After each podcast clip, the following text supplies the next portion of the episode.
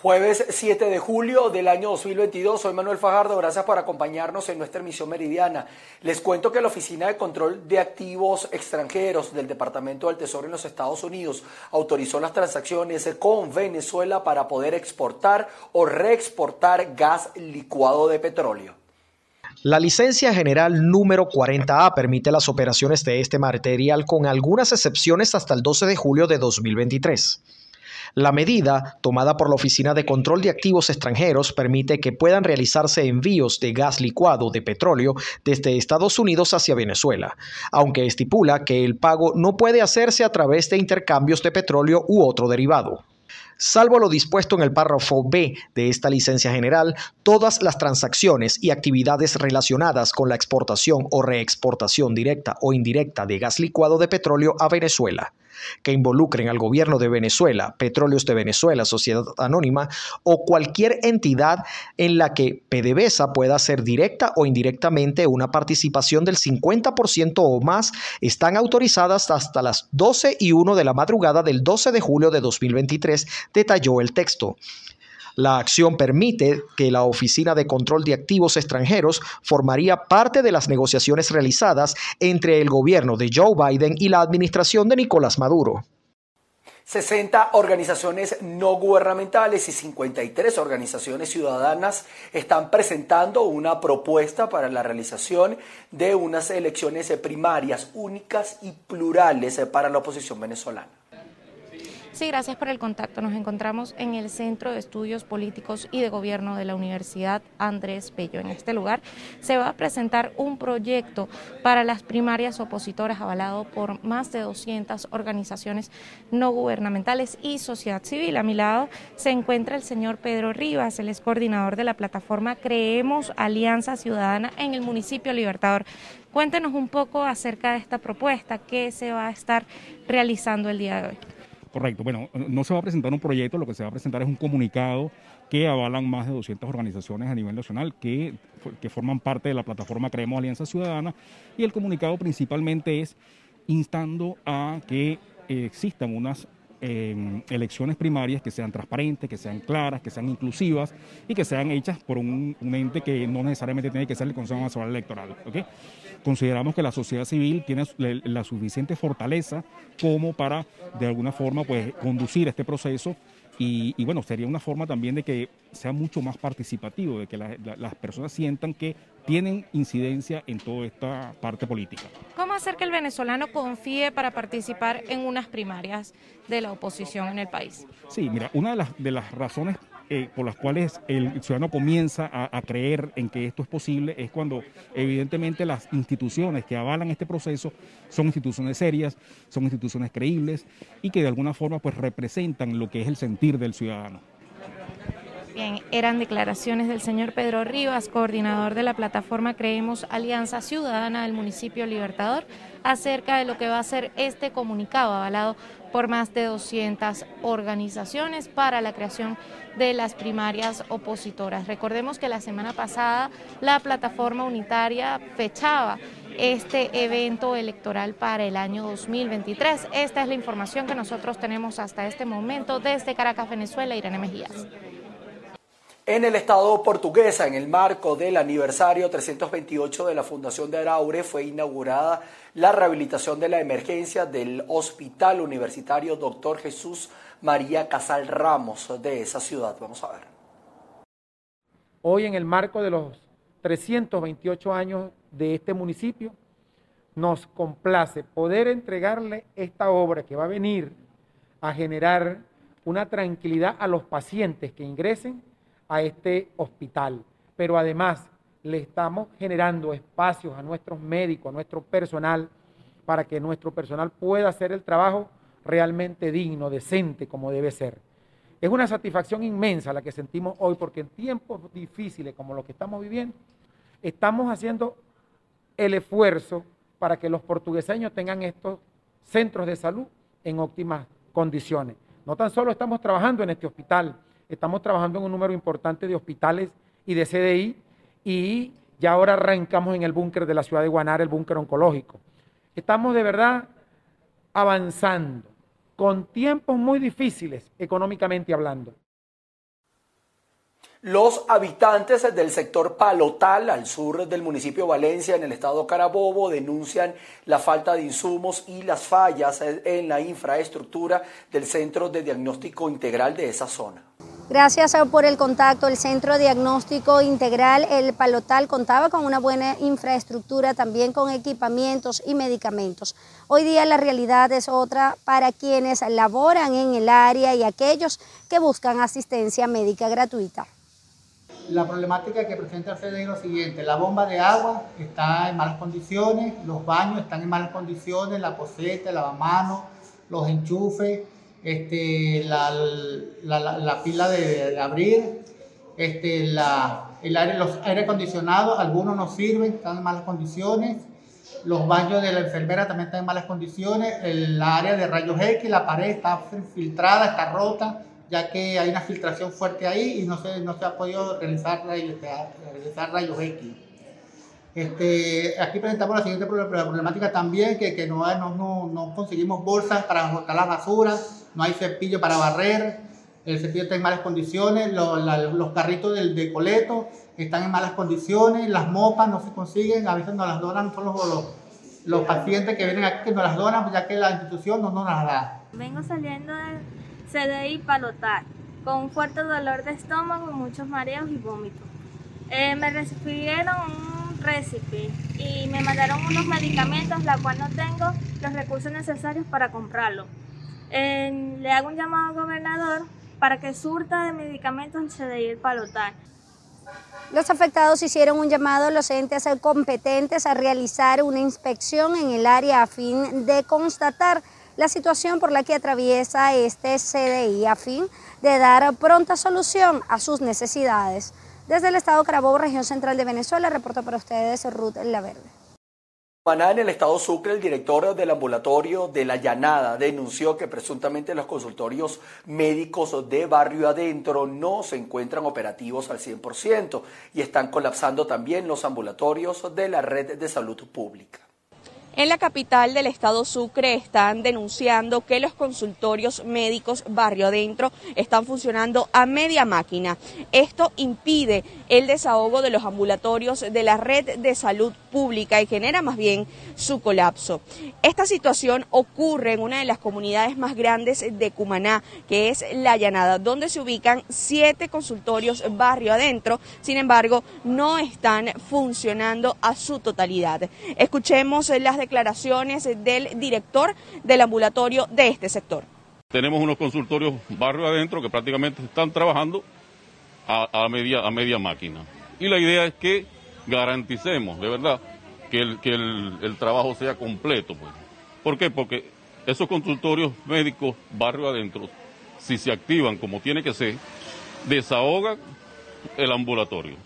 Aquí a veces pasa un paciente por ahí y hasta para una toma de tensión, si le picó un pie, vienen a tomarse la atención, que no es necesario.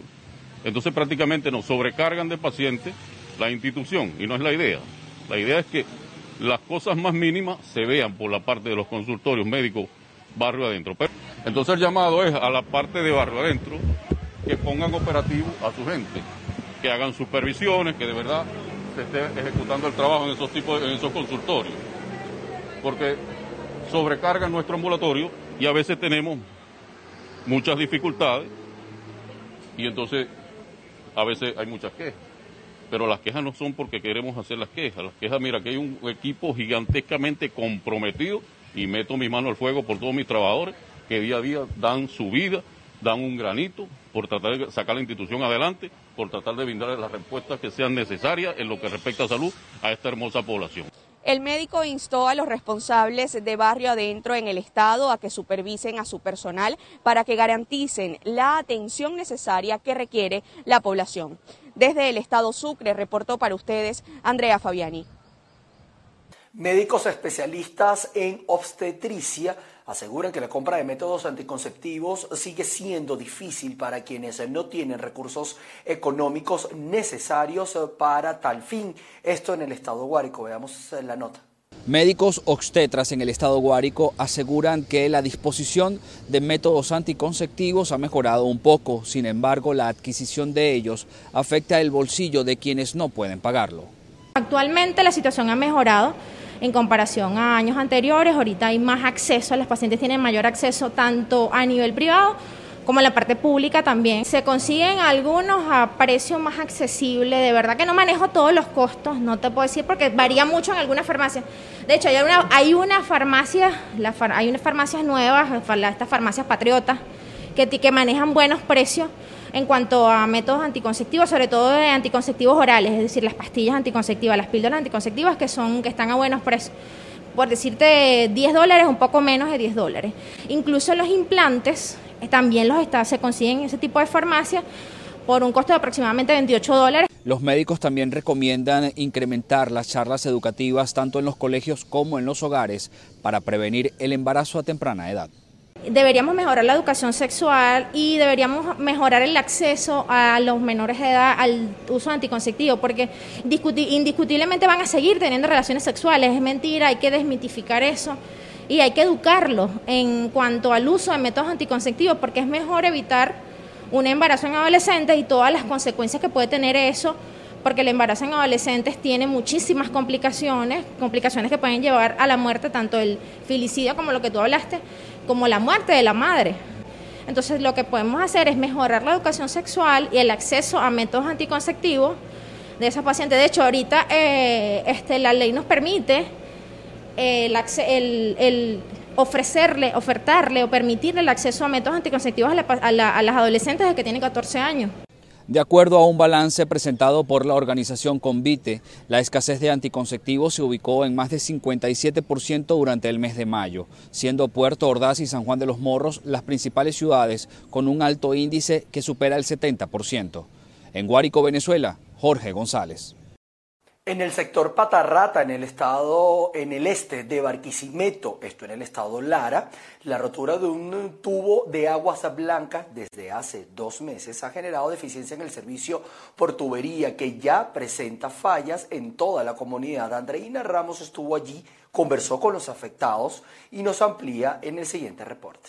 Gracias por el contacto. Muy buenas tardes. Nos encontramos al este de la ciudad de Barquisimeto. Esto es en la urbanización Patarata, en donde lo que se puede apreciar en pantalla es un bote de aguas blancas que afecta todo este sector desde hace aproximadamente dos meses. A, mi lado se encuentra el diputado del Parlamento Regional Ángel Peña para denunciar un poco acerca esta situación. Diputado, ¿qué es lo que está pasando y el acompañamiento que hacen ustedes a la comunidad? Bueno, la intención de apoyar hoy a la comunidad de Patarata preocupado por la cantidad de litros de agua que se está perdiendo en esta comunidad, más que todo en los sectores que le continúan, como el Lujano, el Cercado, Tierra Negra. ¿Por qué? Porque es mucha la cantidad de agua que se está perdiendo. Ya este trabajo tiene aproximadamente, aquí aquí tiene como dos semanas que, que tiene este trabajo botándote la cantidad de agua. Entonces, ¿cuál, ¿Cuál es el trabajo de nosotros? Denunciar, acompañar precisamente para que esto se solucione lo más rápido posible, para que esta gente pueda, para que este vital líquido que cuesta traerlo desde allá no se esté perdiendo como se está perdiendo aquí. Diputado, estaba conversando con ustedes previamente y me comentaban que las comunidades que están cercanas a este sector, que es el Lujano, todo lo que está hacia, hacia casi la parte norte de Barquisimeto, les dificulta el servicio del agua. Bueno, amor, hay personas que le duran hasta 15 días para, para llegar el agua. En el cercado duran hasta 40 días sin el vital líquido. ¿Sabes qué es 40 días para que le lleguen el agua? Y que aquí se esté perdiendo como se está perdiendo. Creo que esto amerita ahorita, es una urgencia y que se aboquen a, reparar esto lo más pronto posible. ¿Qué está haciendo el Parlamento Regional para tratar el problema del agua en Barquisimeto? Porque no es solamente los botes de agua, es la falla que hay de servicio a nivel regional. Bueno, nosotros desde, desde, desde el Parlamento estamos haciendo nuestro trabajo que es aprobar el, presupuesto que le, que le corresponde para que el gobernador se aboque al trabajo. Ya esto, ya esto es problema institucional. Nosotros lo que hacemos aquí es auditoría y ese es el trabajo que estamos haciendo desde aquí. Que se haga el trabajo que se tiene que hacer. Muchísimas gracias. Esto pues es parte de lo que está ocurriendo al este de la ciudad de Barquisimeto, un gran bote de agua que afecta a diferentes comunidades desde hace aproximadamente dos meses y el llamado que hacen los vecinos a que, a que solventen esta situación para que puedan tener el servicio de agua sin ningún tipo de percance. Desde Barquisimeto en el estado Lara reportó para ustedes Andreina Ramos. En la ciudad de Coro, vecinos del sector Pantano Arriba denunciaron que tienen más de 15 horas sin electricidad. Hacemos este contacto desde el sector Pantano Arriba, específicamente en la calle Miranda con Dubicí, desde el día de ayer miércoles a las 3 de la tarde. No tienen electricidad, son más de 15 horas. Los vecinos eh, se concentraron hoy para elevar su voz de protesta y hacer una vez más un llamado a los organismos competentes, en este caso Corpoelec, quienes estuvieron en la noche, sin embargo, persiste la falla eléctrica. Sí, ellos, esto sucedió ayer a las 3 de la tarde. Esto explotó y tuvimos como hasta las 7 de la noche, ¿verdad? Y ellos vinieron y tuvieron y arreglaron, pues ellos trabajaron. Inclusive los agarró la noche y la lluvia. Entonces yo les dije que la falla venía de allá porque el problema se presentó allá, el candelero venía de allá, entonces que si podían hacer por lo menos este trabajo. Y ellos dijeron que no podían porque no cargaban cesta. O sea, están trabajando con las uñas. Están trabajando con las uñas. Entonces ahorita nos dijeron que vienen, pero primero con un camión de la, ni siquiera del occidente, un camión de la alcaldía de La Vera, es que vienen a resolver esto aquí. Entonces ellos están trabajando sin equipo. Entonces fíjate, mira, esa guaya cayó aquí en esta casa. Es una guaya de alta. Si hubiese habido algo sentado ahí, lo mata. Y no es la primera vez. Cuando yo era, vivía en Sabanalaga, una guaya se reventó y mató a una muchacha. Vamos a conversar con otra vecina afectada para que nos diga cómo pasaron, cómo pasaron o cómo han pasado estas horas sin el servicio de electricidad. Bueno, en la cara se nos debe de notar el trasnoche, el zancudo y bueno, la, lluvia pues. Y pues necesitamos que nos arreglen esto lo más pronto posible porque tenemos niños pequeños, hay adultos y pues la comida se nos va a dañar también. Entonces no es posible que ellos hayan trabajado con las uñas anoche, que de hecho nosotros eran los que les alumbramos a ellos para que hicieran, con los teléfonos para que ellos hicieran su trabajo. Entonces no es posible... De haber reparado la avería, ¿cuánto? Cinco minutos.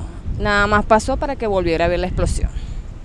¿Son recurrentes las fallas eléctricas en este sector? Eh, sí, muchos bajones, bastante. Bien, muchísimas gracias. Es importante resaltar que en esta zona, específicamente en esta calle, viven aproximadamente unas 90 familias, las cuales se han visto afectadas por la falta del servicio eléctrico. Es parte de la información que tenemos a esta hora desde la ciudad de Coro, en el estado Falcón. Volvemos nuevamente a la emisión meridiana de Noticias BPI TV. Estos resultaron abatidos en dos enfrentamientos ocurridos en el municipio Motatán del estado Trujillo. Veamos el siguiente reporte. Saludos, hacemos este contacto desde el estado Trujillo. En materia de sucesos, informarles que la tarde de ayer en el municipio Motatán se generaron dos hechos de violencia, enfrentamientos entre cuerpos policiales, la policía regional y grupos de delincuencia organizada. En esta oportunidad, eh, según la información brindada por los cuerpos de seguridad, resultaron abatidos dos sujetos en edades comprendidas de 35 y 25 años, pertenecientes a la banda Los Venegas, una banda dedicada al robo y hurto de vehículos, pero también de extorsión a comerciantes y productores agropecuarios. Estas personas, identificadas como Héctor Amable Rivero, de 35 años de edad, conocido como Santo Niño, y Joan de Jesús Barreto Brito, de 25 años, apodado El Mecas, tenían amplio prontuario policial, le incautaron armas de fuego, se dedicaban a tener el control de esta zona. Eh, los cuerpos de seguridad se encontraban investigando para dar con el paradero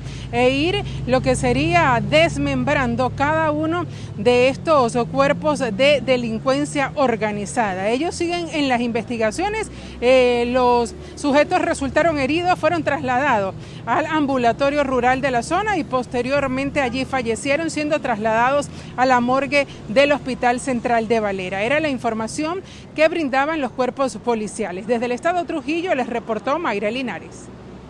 Continuamos con ustedes. Boris Johnson, tras eh, perder el apoyo del Partido Conservador Británico por los incesantes escándalos sobre las fiestas clandestinas durante la pandemia por la COVID-19, dimitió como líder de la formación, pero seguirá como primer ministro hasta que se elija un sucesor que le va a sustituir posiblemente en el contexto internacional. En Bali, Indonesia, se celebra una reunión de los ministros de Relaciones Exteriores del G20. La guerra principal es a tratar. La guerra en Ucrania y la inflación global, que amenaza con desencadenar una recesión mundial, se erigen como los asuntos clave de la reunión de ministros de Exteriores del G20, que se celebra en Bali este jueves y viernes. El canciller ruso Sergei Lavrov se ha convertido en una presencia incómoda en la cita, en la que los jefes de la diplomacia de las 20 principales economías industrializadas y emergentes se enfrentan a un dilema, hablar o no con uno de los responsables de la invasión de Ucrania. Esta será la primera ocasión para muchos de los asistentes de verse cara a cara con Lavrov desde que Rusia invadió el país vecino. De momento, el único que se reunió con él ha sido su par chino Wang Yi, quien aseguró que pese a las dificultades, ambos países permanecen juntos y comparten el enfoque estratégico. China será uno de los pocos apoyos a Rusia durante el encuentro, pues salvo India, Indonesia, Arabia Saudí y Sudáfrica que son más neutrales, el resto de los países son firmes en su rechazo a Moscú. Nos venimos a Colombia, donde se da por hecho el respaldo mayoritario en el eh, Congreso al nuevo presidente. E incluso eh, él ha saludado la llegada de varios eh, partidos a la futura coalición del gobierno. Al consultar, son cautelosos para no afectar las posibles negociaciones que están en marcha. La mayoría de los partidos políticos han sido prudentes frente a las propuestas de reformas planteadas por el presidente electo Gustavo Petro, pero también tienen en común que exigirán respeto a la propiedad privada y a la institucionalidad. La única decisión que hemos tomado es que no vamos a hacer oposición al gobierno del presidente entrante. Cuando ya nos presenten todo lo que tiene que ver con el acuerdo nacional, el paquete de reformas que se van a hacer, pues estaremos decidiendo. Señaló que cualquier decisión se toma en conjunto y el enfoque de sus actuaciones girará en torno a que se siga implementando el acuerdo de paz y los planes para reducir la pobreza. Todos decidimos porque aquí se decide todo en bancada, inclusive yo no soy la que apruebo, son los congresistas los que aprueban o desaprueban. Esa fue una decisión de bancada y es precisamente pensando en el país. Yo creo que cuando el presidente llama a un acuerdo nacional es porque tiene toda la intención de que podamos aportar todos, donde haya un país con menos pobreza, que tenga que se pueda implementar el proceso de paz, que acabemos con la violencia. Similar postura tiene el Partido Conservador. Los nuevos integrantes de la bancada en el Congreso publicaron una carta la semana pasada donde anunciaron que al inicio del periodo no serán oposición. La senadora electa Liliana Vitar cree sensato esperar qué camino tomará el nuevo mandatario.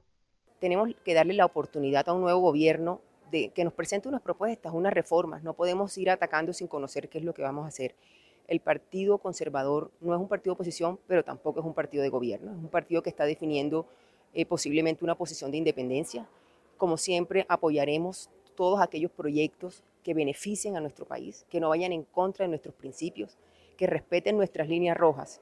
De lo que sí está clara es qué acciones tendrán el rechazo del conservatismo, pese a que advierte que todavía no hay un proyecto de ley íntegro para juzgar algunos temas polémicos.